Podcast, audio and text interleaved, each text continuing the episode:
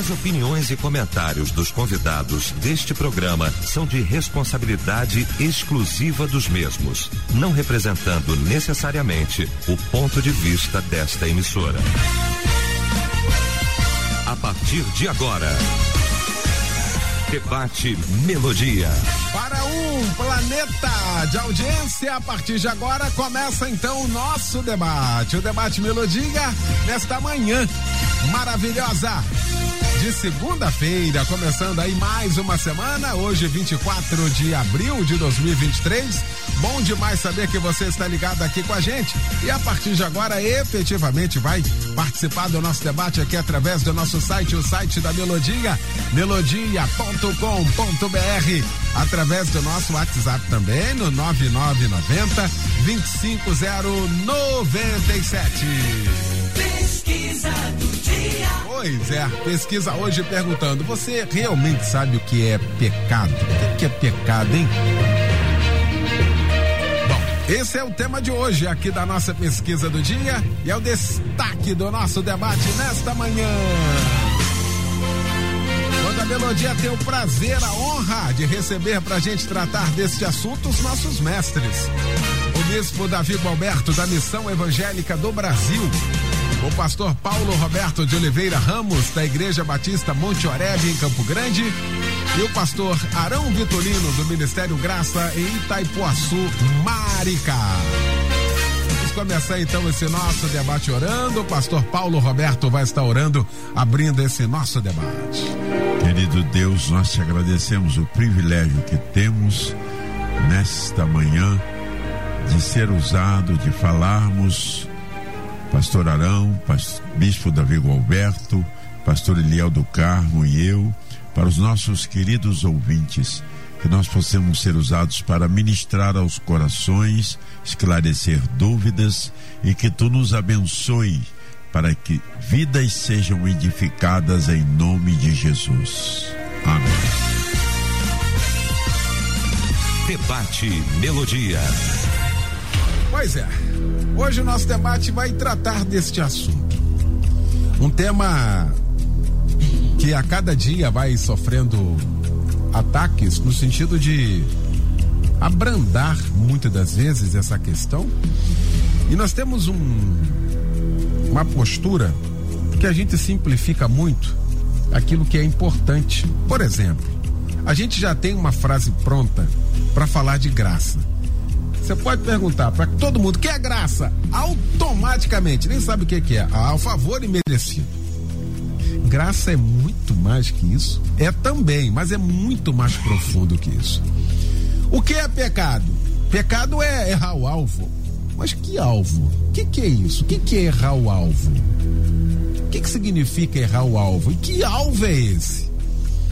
Sem contar dos ataques e das falácias que desses dias nós temos ouvido, dessa questão de pecado, quase que tirando completamente o pecado do mundo mais.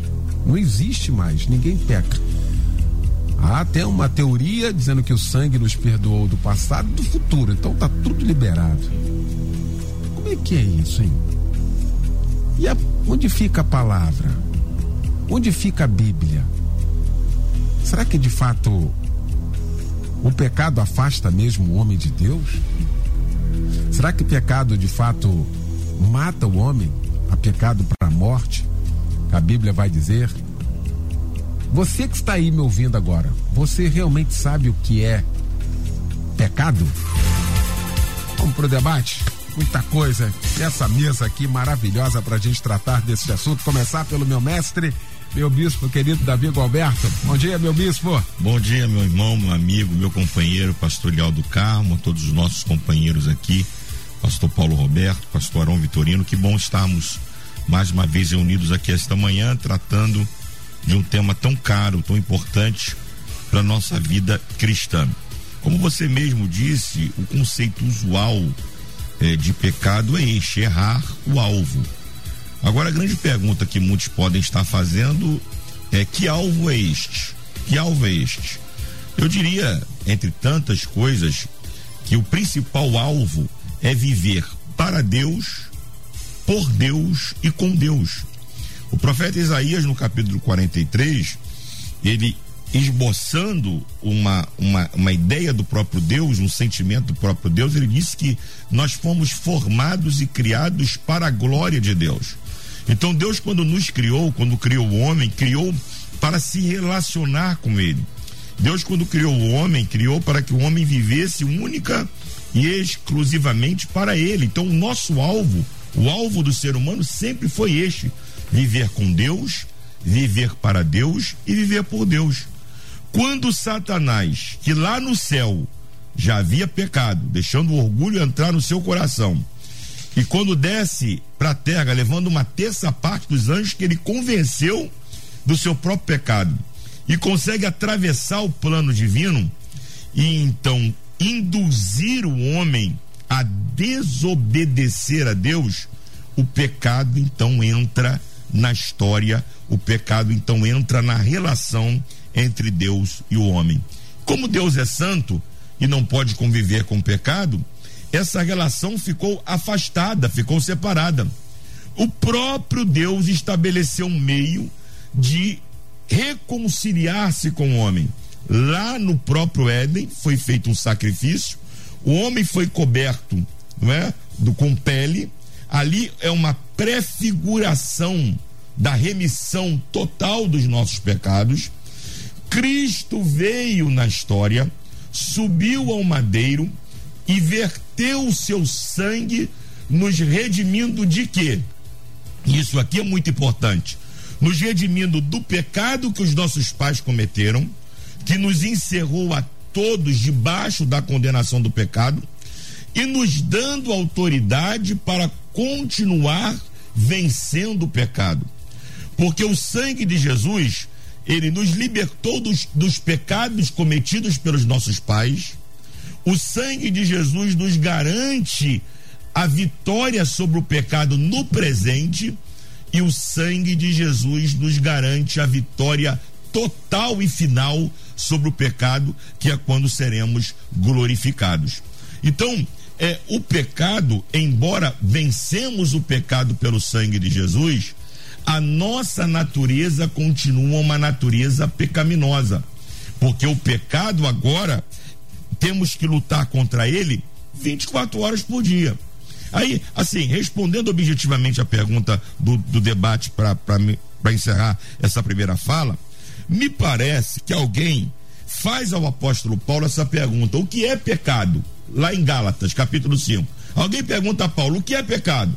Aí Paulo faz ali uma. Um, um, um, ele, ele classifica um grupo de pecados que nós precisamos compreender. Ele diz lá, porque as obras da carne são manifestas e são adultério, fornicação, impureza, lascívia, idolatria, feitiçaria, inimizades, porfias, emulações, iras, pelejas, dissensões, heresias, invejas, homicídios, bebedices, glutonarias e coisas semelhantes a estas. Então, todas estas coisas, Eliel, nós temos de lutar contra ela todos os dias. Embora o sangue de Jesus nos libertou do pecado dos nossos pais, essas coisas continuam hoje tentando-nos dia após dia. E o mesmo sangue que nos libertou do pecado dos nossos pais é o mesmo sangue que nos dá autoridade para vencermos essas coisas no dia a dia. Pastor Arão Vitorino, bom também ter aqui nesta manhã, meu mestre. Bom dia. Bom dia, pastor Eliel, graça e paz. Bom dia, paz também a todos os nossos ouvintes maravilhosos aí, né? E aos colegas mestres debatedores, pastor Bispo Davi Roberto, pastor Paulo Roberto, nossos mestres aqui. E esse tema é tão importante que ontem quase que eu não consegui almoçar. As pessoas me mandando mensagens, fazendo perguntas e eu fiquei preocupado, porque a maioria falou coisas absurdas, tipo, ah, João disse, eis o cordeiro que tira o pecado do mundo, então não tem mais pecado e tal, e eu, eu fiquei, eu quase não consegui almoçar, é verdade, né? É, só aproveitando aqui, quero mandar um beijo para minha sobrinha Zileide, está aniversariando hoje. Um Beijão aí, Zileide. É, mas vamos lá. E, e, a sua introdução aí, Eliel, foi é, sensacional. Porque a coisa não está fechada. Na Bíblia não tem resposta pronta. Até tem resposta, mas não tem pronta. é, é, pode isso, pode aquilo, ah, pode fumar, aí você vai livro tal, capítulo tal, versículo tal, na Bíblia não tem isso. Para você saber o que é, o que não é, você tem que conhecer a mente de Deus. E você vai conhecer a mente de Deus estudando a palavra de Deus. E aí, ato contínuo, a, o pecado, ele pode ser universal e individual ou particular. Né? O que, que é? O universal é aquilo que é pecado para todo mundo desde sempre. Desde sempre. Então isso é universal. Adultério, mentira, roubo, homicídio, isso aí é, é desde sempre para todo mundo, universal. Agora tem aquilo que é particular. Vou dar dois exemplos aqui. Por exemplo, sanção. Né? A gente sempre corta o cabelo todo mês, toda semana e tal. Nunca houve nada, nunca, aconteceu nada com a gente, né? O dia que ele cortou uma vez só, porque é o chamado particular dele com Deus. Aquilo para ele era pecado. É o particular dele. Nós temos Moisés. É, Moisés foi lá, bateu na rocha duas vezes, ficou nervoso com o povo. Ô, Léo, conheço gente que coloca dinamite, explode a rocha, não acontece nada. Jesus não faz nada, rapaz. O cara espanca a rocha. Mas é o particular de Moisés com Deus, era o cara mais manso da terra. Ele não podia, quem mais é dado, mais é cobrado. Então ele não podia fazer aquilo. Agora, olha, eu quero, para tudo que eu quero falar uma coisa muito importante. O pecado existe, eu não estou chovendo molhado, não. O pecado existe, o inferno existe, o diabo existe e o juízo de Deus existe. Porque é uma estratégia do inferno divulgar que o pecado não existe, que o diabo, o próprio diabo diz que ele não existe. Entendeu? Então, se não existe pecado, não existe inferno, não existe diabo, logo não existe juízo. Se não existe nada disso, eu posso fazer o que eu quero. Então, gente, muito cuidado, muito complicado. E aí, já adiantando aqui, eu quero ouvir os outros mestres, né? É, em Romanos, é, uma consideração que eu não posso deixar de fazer, Romanos 1,32 fala uma coisa muito importante. Olha só o que diz Romanos 1,32.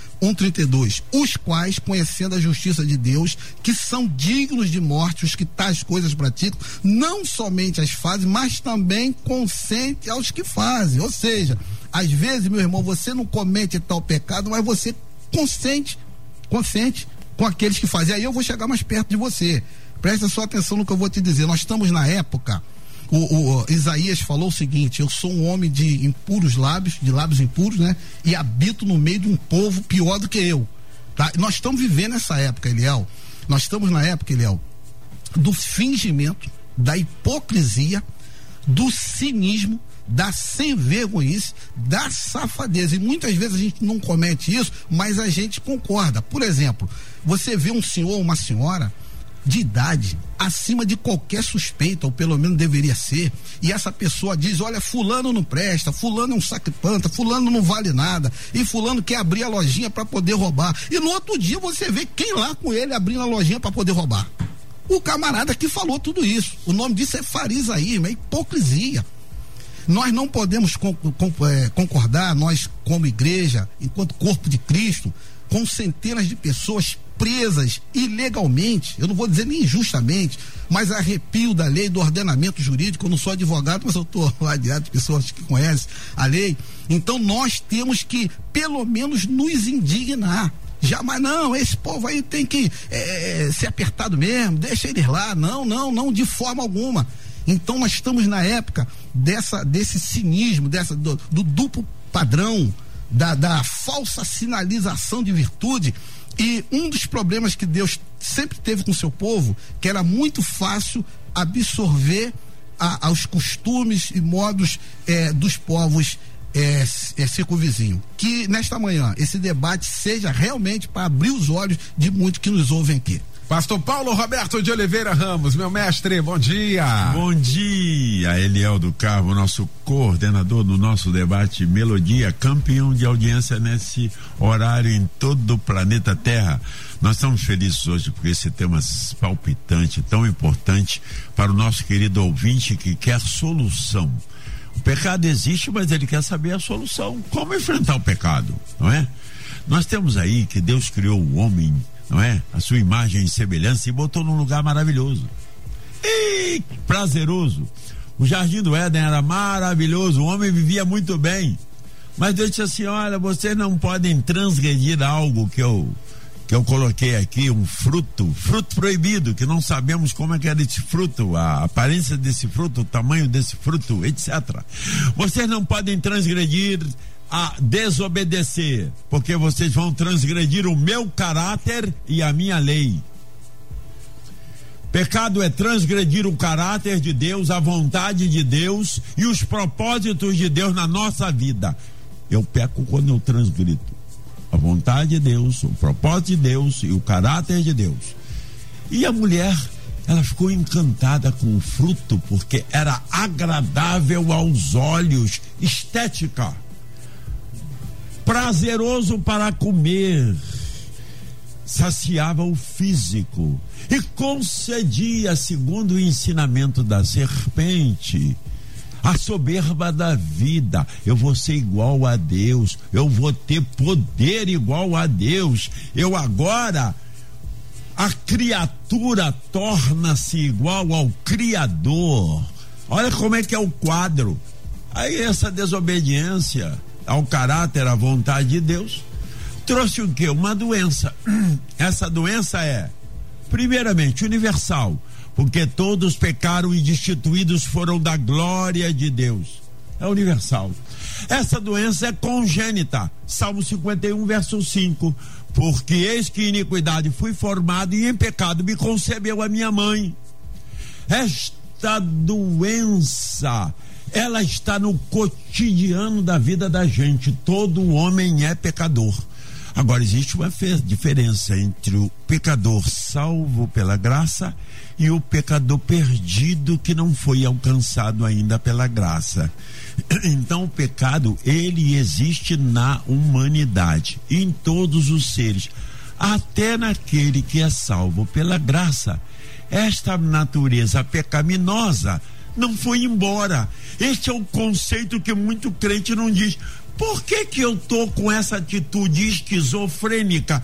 Com um conflito. Aquilo que eu quero fazer, eu não faço o bem e faço aquilo que eu não quero fazer. Esse conflito interior. Por quê? Porque, meu irmão, apesar de você salvo pela graça, a natureza do primeiro Adão ficou lá dentro de você que se chama carne. E a carne ela milita contra o espírito. E ela está brigando. Aí o que que Deus fez? Olha que coisa maravilhosa. Como a gente vai resolver o problema da graça? Perdão, do pecado. Primeiro Deus fez a lei que apontava para a graça. A lei eram limites, mas a lei aviltava a carne. No livro Peregrino, nós temos uma ilustração muito bonita, Eliel, que ele fala sobre lei e sobre graça, sobre o aviltamento da lei e a solução da graça. Ele diz que duas mulheres iam limpar um quarto que estava todo cheio de poeira há muitos anos. A lei entrou, começou a varrer, a poeira levantou e ninguém pôde ficar lá dentro. Por quê? porque a lei aviltou o pecado, a carne. Ela dava limites, era boa, maravilhosa, de procedência divina. Jesus diz: Eu não vim abrogar a lei, mas vim cumpri-la. Mas só que ela aviltou e ela não dava solução para como vencer o pecado. Agora entrou uma outra mulher que se chama Graça. E ela borifou com água aquele ambiente. Aquela umidade fez a poeira assentar, segundo o livro Peregrino. E aquela mulher varreu aquela sala, porque toda o pecado, ele recebeu aquela humildade, umidade e foi para o chão e foi limpo aquele lugar. E a graça é assim. A graça, ela nos dá não apenas o ponto, o ato da salvação, esse que é o problema da igreja. A igreja pensa que a doutrina da graça sobre o pecado, sobre a quebra da escravidão do pecado, sobre a, pun, a pena do pecado, sobre a culpa do pecado, sobre a remissão do pecado, só está no ato da salvação. A igreja não entende que a graça é um processo santificador ela assenta a poeira e limpa. Dietrich Bonhoeffer disse o seguinte: uma frase de Dietrich Bonhoeffer, um grande teólogo alemão que viveu uhum. e sofreu na Segunda Grande Guerra. Ele diz o seguinte num dos seus livros: que uma graça que apenas nos salva da peca da penalidade e da culpabilidade do pecado é uma graça sem poder. Porque a graça de Jesus, a graça da salvação, além de superar a penabilidade, a culpabilidade do pecado, ele nos dá vitória sobre o poder do pecado. Ah, o problema da igreja hoje é o poder do pecado. Como vencer? Então, a graça da salvação é um ato. Pela graça sois salvos mediante a fé, isso não vem de vós, é dom de Deus. Mas a graça continua. Eu sou salvo, continuo sendo salvo e serei salvo na glorificação. Aí estarei livre da natureza pecaminosa. A minha nova natureza espiritual atinge atinge o meu espírito, que é revivificado, que havia sido morto na penalidade lá do pecado original. A minha mente é renovada pela palavra, mas a carne atua no corpo. E esse império do poder do pecado, na para o cristão ele é vencido pela santificação, pela graça. Aliás, seria um bom debate aqui, um dia inteiro a gente falando sobre como é que consegue esta graça santificadora. Muito bom. Primeira parte sensacional, né? Primeira rodada aqui. Rodrigo, gênero pedreira, pecado é você fazer tudo aquilo que desagrada a Jesus de Nazaré, diz aqui. Obrigado pela participação aqui com a gente. Ah, Meriel Rodilândia, ele é o grande tema, de, difícil definição única, várias definições mas pode-se dizer que o pecado é uma desobediência grave a Deus. Isso acarreta punições, diz aqui. Obrigado também pela participação aqui com a gente. Muito obrigado. A Casale também participa aqui com a gente. Ah, ele é o que é pecado, fazer tudo aquilo que desagrada a Deus, errar o alvo, sair da palavra de Deus. Às vezes pecamos até em pensamentos e o pecado de verdade nos afasta de Deus. Parabéns, Melodia, pelo tema. Obrigado, irmão, pela participação aqui com a gente. Muito obrigado. Bispo Davi, seguindo então aqui com o nosso debate, ah, esse tema está no ar porque, lamentavelmente, nesses últimos dias, parece que existe um, uma orquestração no sentido de tirar de fato que é pecado. E o pastor Arão usou uma palavra ali interessante, essa esse espírito de engano. Existe um espírito de engano que já foi nos alertado na Bíblia Sagrada de que sairia que um negócio, rapaz, normal, tipo, você não precisa mais. Aliás, você pode até cometer qualquer tipo de pecado que tá tudo certo. Sim. Deus já tá do teu lado, o que você fizer. Os maiores absurdos, essa relação que Paulo deu aí, que o senhor acabou de ler, isso acabou, isso não existe mais. Porque Jesus está com você, está tudo certo. Como é que é isso, hein, bispo? É lamentável a gente observar. Por um lado é lamentável, por um lado é, aumenta a nossa fé nas escrituras. Porque é, desde o primeiro século, esses falsos apóstolos, esses falsos mestres, eles já rondavam a igreja. Havia no primeiro século já os antinominianos. Uhum. Eram aqueles que eram contrários a qualquer prática de lei, qualquer prática de regra, qualquer prática de obediência. E eles diziam que o pecado jaz na carne. Então, a, a melhor maneira de você é, subjugar sua carne é você entregá-la às maiores dissoluções. Então, quanto mais você pecar, mais você estará esmurrando a sua carne. Esse grupo estava forte dentro da igreja já no primeiro século, trazendo este ensino que você está colocando aqui.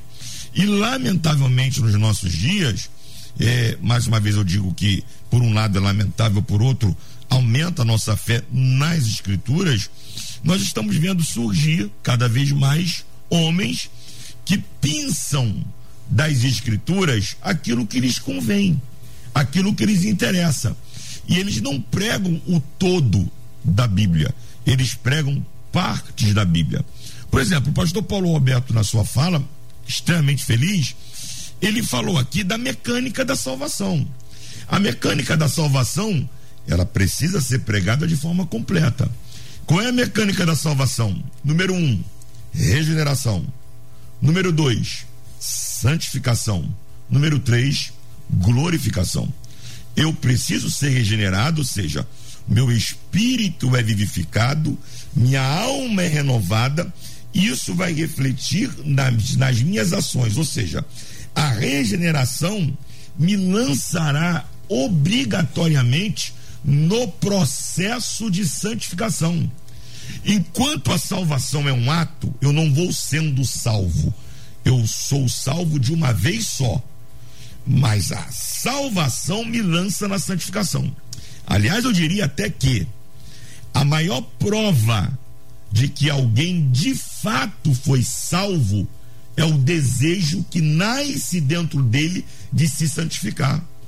Porque quando ele é salvo, ele é salvo de uma nova semente. Com uma nova semente, o Espírito Santo é, está dentro dele, o Espírito Santo convence do pecado, da justiça e do juízo.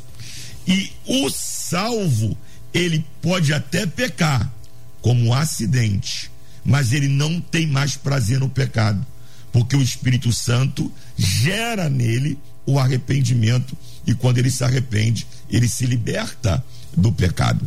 Então, ouvinte, irmãos e irmãs, essa história que tem por aí, que o Cordeiro de Deus tirou o pecado do mundo, como disse aí o pastor Arão, não há mais pecado. Se você foi salvo, não interessa o que você esteja fazendo. Aliás, teve um colega do Paulão aí, um colega nosso, que disse que você pode estar no motel com uma mulher que não é tua, com o nariz cheio de pó, que se você tiver um infarto você vai para o céu. Não vai nessa, porque o salvo ele peca por acidente, mas ele não se compraz mais no pecado, porque o Espírito Santo lhe convence do pecado, ele se arrepende e imediatamente retoma a sua caminhada de santificação até a glorificação. Muito bem, o que o bispo está falando aqui, nós discutimos na semana passada Sim. aqui, bispo, o tema, ah, você de fato, o homem, a natureza velha, antiga, Foi. o homem velho, de fato, está morto mesmo? Foi. Ou seja, ou ele está morto, ou ele está vivo. E foi um debate didático muito bom. muito bom, e daquilo que a gente alimenta. É. Porque se você alimentar a carne, o apóstolo Paulo vai falar. Ué, então você, se você fortalecer o espírito, você vai cumprir aquilo que você tem que fazer. Isso é isso que a gente está falando aqui, em outras palavras é aqui, esse processo é né, da regeneração. Nasceu de novo, acabou. É uma nova vida, é uma nova sequência. É uma, nova, nova, semente. Uma nova rota. Uma né? nova rota e essa nova rota precisa produzir em nós novos hábitos. Não são os hábitos que me mudam.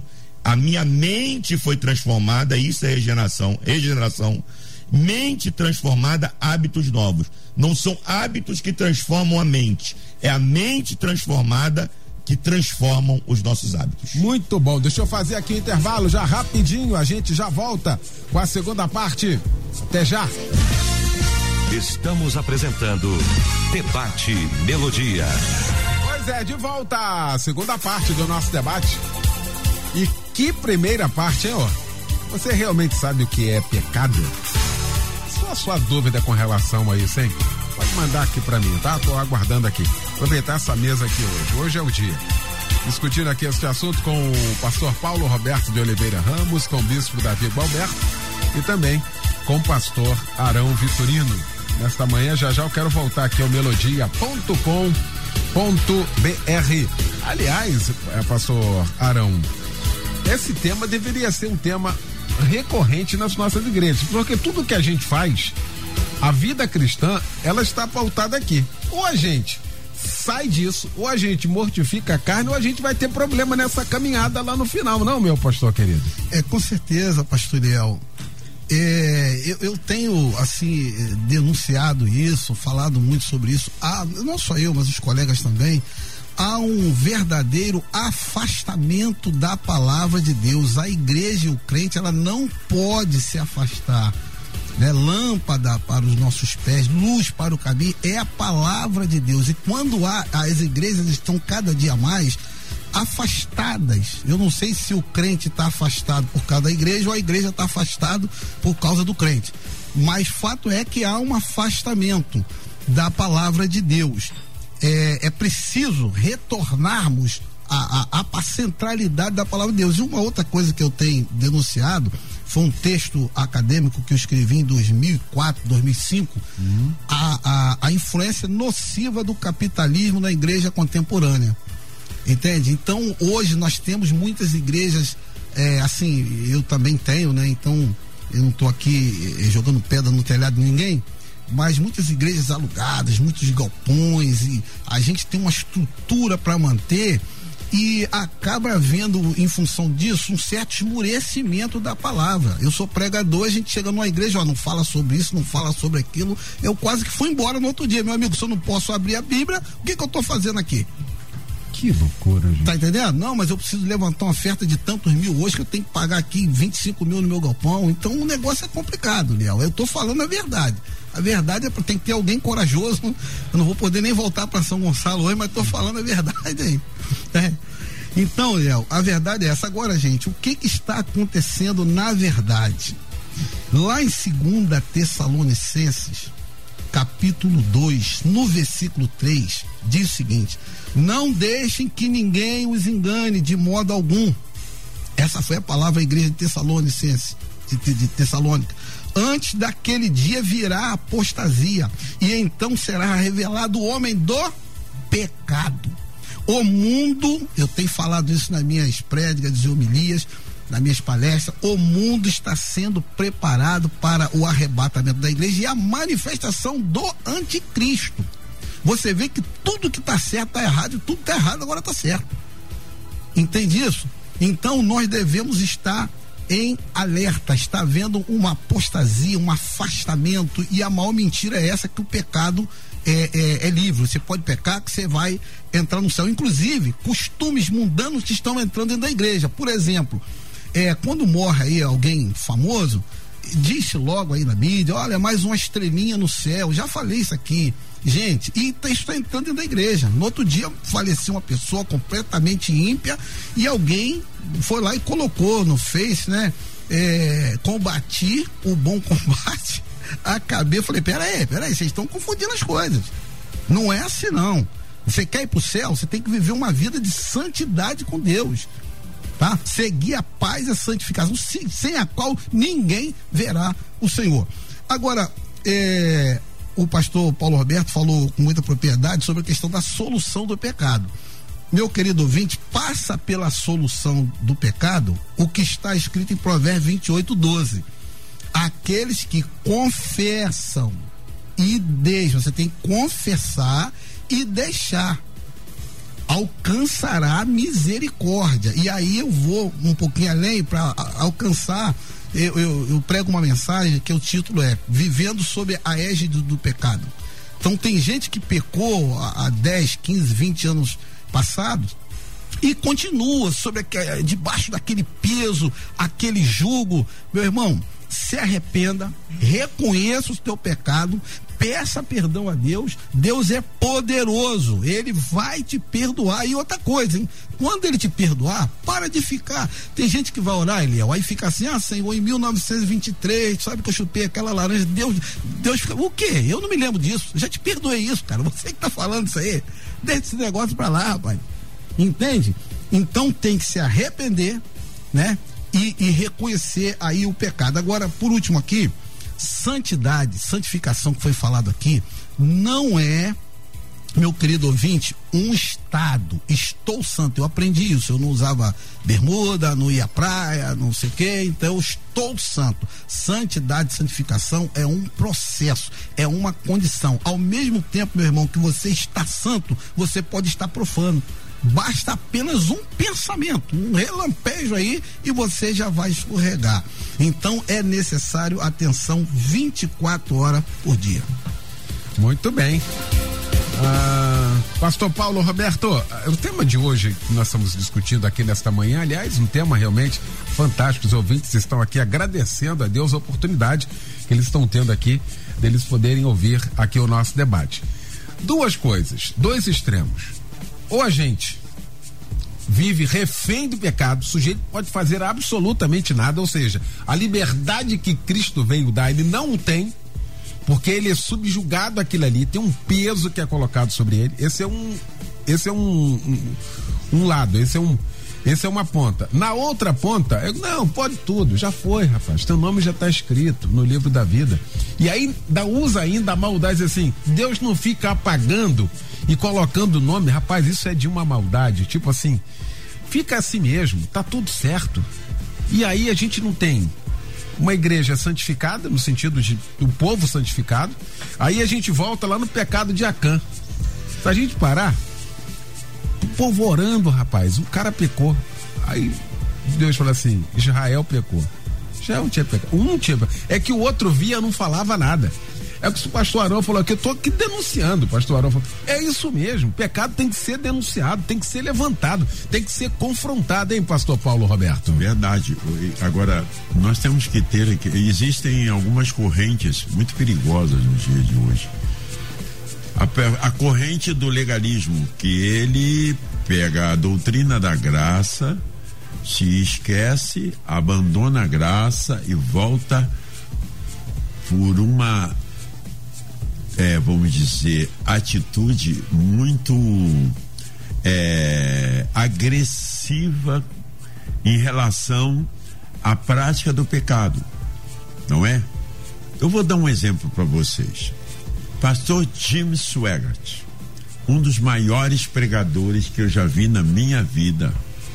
Aquele homem projetava no programa um legalismo tão, tão violento, tão virulento contra o pecado e eu tenho medo, às vezes, quando as pessoas são extremamente legalistas quanto ao pecado, aviltam tanto o pecado, será que elas não estão projetando alguma coisa interior? Será? E o que que aconteceu? Ele foi pego no pecado que tanto ele criticou seus colegas que eram pregadores evangelistas televisivos nos Estados Unidos. É uma grande lição para nós. Hoje existem igrejas que aviltam o pecado elas não ensinam a graça. E quando se fala, é igual a situação de Jesus. Aquela turba trazendo aquela mulher pegadora, e é pela lei, Senhor, ela teria que morrer apedrejada. E aonde estava o marido? Aonde estava, perdão, aonde estava o seu colega de adultério? Não estava ali. Aí Jesus disse: Nem eu te condeno. Vá e não peques mais. A atitude da igreja é encarar com de maneira clara o que é pecado, explicar o que é pecado, mas dar a solução. Às vezes nós pregamos como pastores o que é pecado, metemos a malha, mas não dizemos a solução. O povo sai do culto sem solução. Como é que eu vou enfrentar isso? Qual é o instrumento que Deus me dá para eu enfrentar isso? Não adianta dizer que só tem pecado eu não tenho solução. Como é que eu vou enfrentar isso? Como é que eu vou superar isso? O que, qual é o ensinamento? Então nós temos que ver a exacerbação do legalismo em detrimento da graça. Outro extremo já é antigo. Judas escreve no, no único capítulo que ele tem, diz assim: pois certos indivíduos se introduziram com dissimulação, os quais, desde muito, foram antecipadamente criados para esta condenação. Homens ímpios que transformam em libertinagem a graça de nosso Deus e negam o nosso soberano e Senhor Jesus Cristo. É liberalismo é a teologia, teologia liberal. Eu estou com três seminaristas estudando na Inglaterra. Converso com ele toda semana. Converso, ele diz: como é que estão as igrejas aí? Eles estão lá trabalhando numa igreja anglicana, um ano. Ele disse: passou, o problema aqui é sério, porque a igreja é institucional, é ligada ao Estado. E aqui o liberalismo teológico está violento. Nós temos bispos casando homem com homem, mulher com mulher a, a graça barata exacerbada na igreja. A igreja Rio Song, que para mim era uma referência, na porta da igreja, na, dentro da igreja, transformar o lugar de café. Toda vez que eu ia a Londres, eu ia a Rio Song, não vou há alguns anos. Eles dizem, na, na entrada da igreja, o café se transformou num bar. Dentro da igreja acabou o culto, a galera vai tomar chopp e beber liberalismo. E isso está entrando na igreja. Nós temos um pastor batista, aliás, o bispo Davi Gualberto se referiu a ele. Esse homem é um doido, um herege. Ele está pegando o cara, pode. Tu é salvo? Tá cheirando cocaína? Vai pro céu. Tu é salvo? Tá em adultério? Vai pro céu. Você é solteiro? Tá fornicando? Vai pro céu. Olha, vai pro céu da boca vai pro céu da boca. Vai ter um encontro muito desagradável. Porque eu creio em toda a minha teologia de que se uma pessoa permanece em pecado e se diz salva, ela nunca foi salva. Porque o verdadeiro salvo, ele se arrepende, muda de rumo e volta para o seu Deus. Se você, meu querido ouvinte, é crente, Saiba que Jesus não deu a graça só para a salvação, mas deu a graça para você superar o poder do pecado a cada dia. Esteja debaixo dessa graça. É. Ah, Maria Lima participa aqui. O pecado se tornou banal. Quando se repreende o pecado, você ouve: Fulano faz, todo mundo faz. Então, parece que você está errado. Até nas igrejas o pecado é banal, por isso Jesus está mais próximo do que nós imaginamos, Eliel. É, verdade. Obrigado pela participação aqui com a gente. Ah, a teologia. Cadê? Quem é aqui? Meu pastor querido Otoniel da Assembleia de Deus do Ministério Avivamento em Queimados, em Valdariosa. Um beijo nesse povo aí, viu, querido? Ah, diz aqui a teologia da hipergraça está impregnando nossas igrejas e muitos líderes estão aderindo. Misericórdia, diz aqui. Obrigado, pastor Otoniel, pela participação aqui com a gente, tá bom? Deus te abençoe. Ah, cadê aqui? Que debate lindo, parabéns. É o Alexander do Ministério Chamar, do meu amigo querido pastor Herodião Chagas, aí em Magé. Muito obrigado mesmo pela participação aqui com a gente. Bispo Davi, queria seguir agora com o nosso debate para mostrar quais os prejuízos. A relação eu sei que é grande. Quais os prejuízos daquela pessoa que vive no pecado? Bom, um pagamento tem. Ninguém trabalha de graça. O pagamento tem. E a Bíblia diz qual é o pagamento disso. É. Mas na vida, no dia a dia, como é que é isso? Quais os prejuízos de quem de fato vive deliberadamente do pecado, hein, bispo? Ele, eu considero que o prejuízo que nós convivemos hoje, ou vivemos do pecado, é o mesmo prejuízo que Adão e Eva tiveram no Éden o afastamento de Deus o afastamento da comunhão com Deus, porque Deus é santo. E por ele ser santo, ele não pode conviver com o pecado. Então, quando uma pessoa insiste em viver uma vida dissimulada, em viver uma vida dupla, não é que, e eu volto a dizer, não é que nós somos perfeitos, nenhum de nós aqui somos perfeitos, mas se somos salvos, nós nos arrependemos do pecado e retomamos a nossa comunhão com Deus. Se não há em nós o desejo de arrependimento, é porque de fato não fomos salvos. Então, o maior prejuízo é este: é você não ter comunhão com Deus, não ter a direção de Deus, não ter orientação de Deus, um vazio existencial terrível, porque nada lhe satisfaz, nada vai bem, nem na vida espiritual, nem na vida emocional, nem na vida física. Então, os prejuízos do pecado são incalculáveis. E nós temos acompanhado e temos visto tantas pessoas que têm colhido os, o salário de uma vida de pecado, porque desconhecem ou se conhecem, não querem se arrepender e não querem se submeter ao poder do sangue de Jesus. Agora, eu queria é, colocar uma, uma, nesse tema que nós estamos tratando e, e que é muito importante. Eu acho que aqui reside esses extremos que você acabou de dizer quando se referiu aqui ao pastor Paulo Roberto. É, a primeira lição que a gente aprende na classe Novos Convertidos é que a Bíblia é o nosso manual de regra, fé e prática. Então, tudo que nós precisamos saber e tudo que nós precisamos seguir está na palavra de Deus. Mas nós erramos. Quando é que nós erramos? Quando nós trouxemos o pecado para a questão institucional e não bíblica. A gente tirou o pecado da Bíblia e trouxe o pecado para os nossos estatutos. Trouxe o pecado para os nossos regimentos internos. Então a gente começou da nossa mente e de acordo, pior, da nossa mente e de acordo com as nossas conveniências.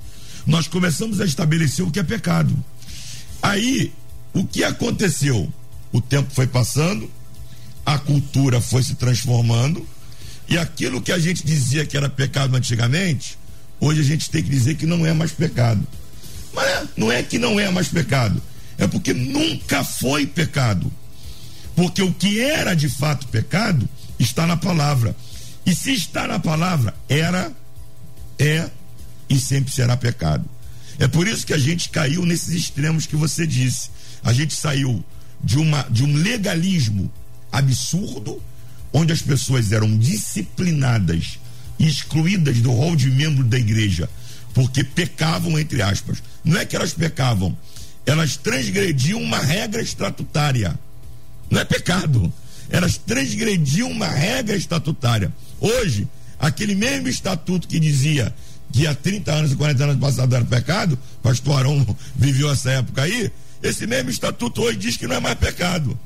E aí tem muita gente que foi pro inferno ou morreu fora dos caminhos do Senhor, porque vivenciaram e deixaram-se dominar pelo tal de legalismo. Então, cuidado com isso. Pecado é o que a Bíblia diz que é pecado. E se a Bíblia diz que é pecado, era, é e sempre será.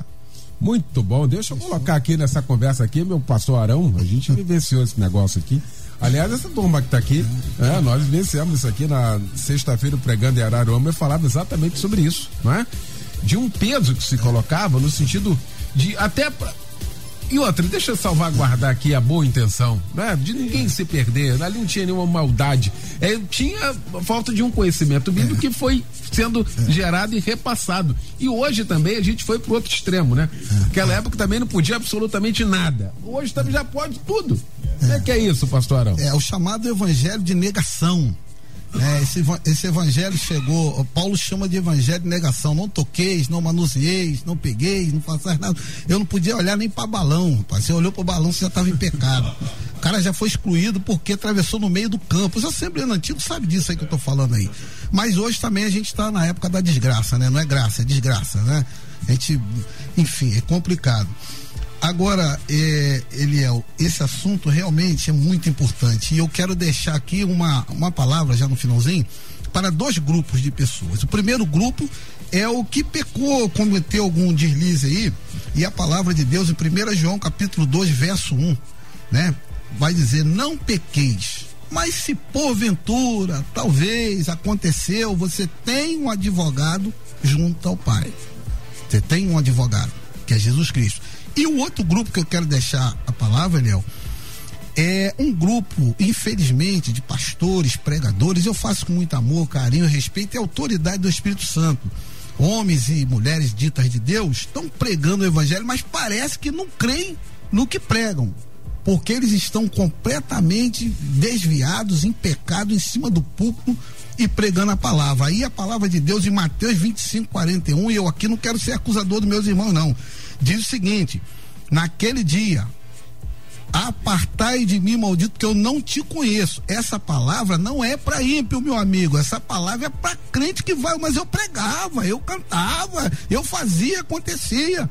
Então, muito cuidado. O que eu penso sempre, eu tenho comigo isso. O que adianta você ganhar o mundo inteiro e perder a sua própria salvação? Deus tenha misericórdia de nós. Muito bom, muito bom. Já na reta final aqui, Pastor Paulo Roberto, da, desse tema que a gente está falando aqui, que isso aqui implica na nossa caminhada cristã. Isso aqui nós estamos falando aqui de caminhada, estamos falando de abismo, nós estamos falando de distanciamento de Deus.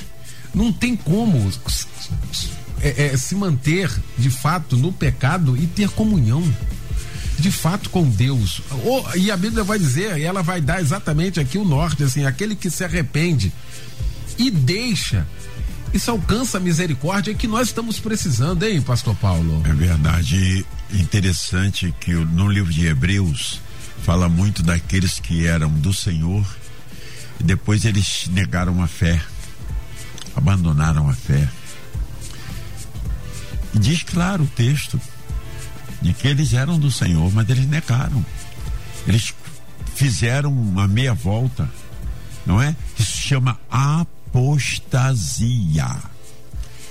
E Demas, amando o presente século, me abandonou. Demas era, foi chamado por Paulo cooperador, amigo, parceiro. Depois o outro diz assim, só fala assim, Demas. Agora Paulo fala assim, Demas, amando o presente século, amando o pecado, me abandonou, não é? Então a gente tem que cuidar da nossa vida. O cristão, ele pode pecar, ele pode, pode pecar, mas ele se arrepende, ele muda de rumo, ele tem a misericórdia e a graça de Deus. A graça é para superar não somente a graça salvadora, mas a graça santificadora, para eu superar em Cristo Jesus o pecado que me avilta as, muitas das vezes também, Eliel, tem uma coisa muito perigosa que se chama o pecado de estimação. O pecado de estimação é aquele que ninguém sabe. Ele não é visível a ninguém, só você. Está lá no íntimo, está no recôndito da sua alma, está lá no purão da sua alma. Mas aquele pecado, você diz, ele, ele não causa mal a ninguém mas eu gosto tanto dele, ele me dá prazer. Porque o pecado é prazeroso. Se o pecado não fosse prazeroso, ele é prazeroso, porque ele vem da carne. Mas aí o Espírito é que nos leva à vitória. O Espírito Santo em nós, nos ajudando pela renovação da mente pela palavra e pelo arrependimento e convisão. Então, até o pecado de estimação a gente tem que pedir e lançar ele fora, porque ele faz mal e não é bênção para a nossa vida. E eu estimo que os nossos queridos ouvintes, com essa aula aqui, com esses mestres maravilhosos que Deus nos deu, Pastor Arão, Bispo Davi Gualberto, Eliel, estamos juntos aqui, que a sua vida seja edificada, se afaste do pecado, seja até íntimo. É, que aula, hein, gente? Meu Deus, graças a Deus ensinamento. Agradecer essa mesa maravilhosa que se formou para a gente tratar desse assunto nesta manhã. Meu bispo querido, o bispo Davi Gualberto, da Missão Evangélica do Brasil. Missão Evangélica do Brasil e fora dele também, graças a Deus.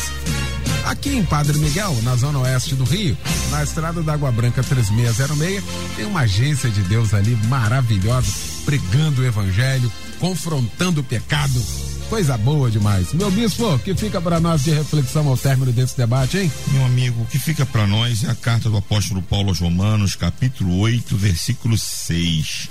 Porque a inclinação da carne é morte, mas a inclinação do espírito é vida e paz. Ele manda um abraço aí pro pessoal de Saracuruna, pastor Silas e pastora Sheila Teixeira, povo lá que te ama Dá um abraço aos nossos irmãos aí em Saracuruna. Deus abençoe. Maravilha, um abraço aí, meu povo querido. Obrigado aí por todo o carinho. Agradecendo também aqui a pastora Fernanda, hoje aqui com a gente, acompanhando o nosso debate. A esposa do meu querido pastor Arão Vitorino, do Ministério Graça Itaipuaçu e Maricá. O mestre, o que fica para nós de reflexão, hein? Daniel, o que fica é o seguinte, 1 Coríntios capítulo 10, verso 12, uma advertência muito importante. Quem está de pé, olhe, cuide, veja que não caia. E o mais, deixar um abraço aqui para os irmãos da Adrai, em Itaipuaçu. Pastor Zedequias, forte abraço. Maravilha. Pastor Paulo Roberto de Oliveira Ramos, da minha Igreja Batista Monte Oreb, em Campo Grande, em Vila Nova, na rua Benedito Lacerda, 235. Que fica de reflexão, mestre? fica de reflexão que você não precisa ficar escravo do pecado, porque a graça de Deus que é salvadora é a graça de Deus santificadora. Agora, Eliel, eu gostaria de dar um esclarecimento aqui na melodia. Eu ontem recebi uma postagem dizendo que o pastor Cláudio Duarte vai estar em Monte Oreb, que ele é minha ovelha, ele vai e ele prega de vez em quando lá em segundas-feiras. E está se disseminando na Zona Oeste, está alcançando o Rio de Janeiro, que o ex-presidente Bolsonaro e sua esposa estariam em nossa igreja. Eu quero esclarecer que não tenho conhecimento disso. Se não vai uma multidão de 50 mil pessoas com o, Clá- o pastor Cláudio, quando vai lá, já é uma multidão. Aí vai botar o ex-presidente Bolsonaro e a Michele Bolsonaro indo lá, vai ser um problema para mim. Não existe nada disso. Eu peço na melodia, não acreditem nessa em verdade. Eu não tenho conhecimento. Bom, e quem, quem dissemina isso também está pecando. Está disseminando mentira. Isso é um pecado. Né? Que agora está muito comum isso. Fake news é pecado. Divulgar isso, mentira, é propagar, é fazer, é ser instrumento do diabo. Que é mentira, você propaga isso para atingir alguém e causar uma série de transtornos, né? Lamentavelmente. Uma coisa triste que estava acompanhando de que 40% ah, das ligações de bombeiro e polícia são trote. 40%. Ou seja, você imagina deslocar todo o efetivo para um lugar onde não está acontecendo nada. E muita gente faz isso brincadeira de maldade. Ou seja, isso é brincadeira um negócio desse. Bom, valeu, gente. Obrigado, Luciane Severo, Simone Macieira, Michel Camargo, Marco Antônio Pires. Obrigado a você que acompanhou a gente. Vem aí o Edinho Lobo com a Débora Lira. Eles vão comandar a partir de agora o Tarde Maior. Amanhã estaremos de volta às 11 com a sequência do nosso debate. E logo mais às 10 da noite, nosso Cristo em Casa pregando o pastor Paulo Afonso Generoso. Obrigado, gente. Valeu. Boa tarde. Amanhã você ouve mais um Debate Melodia.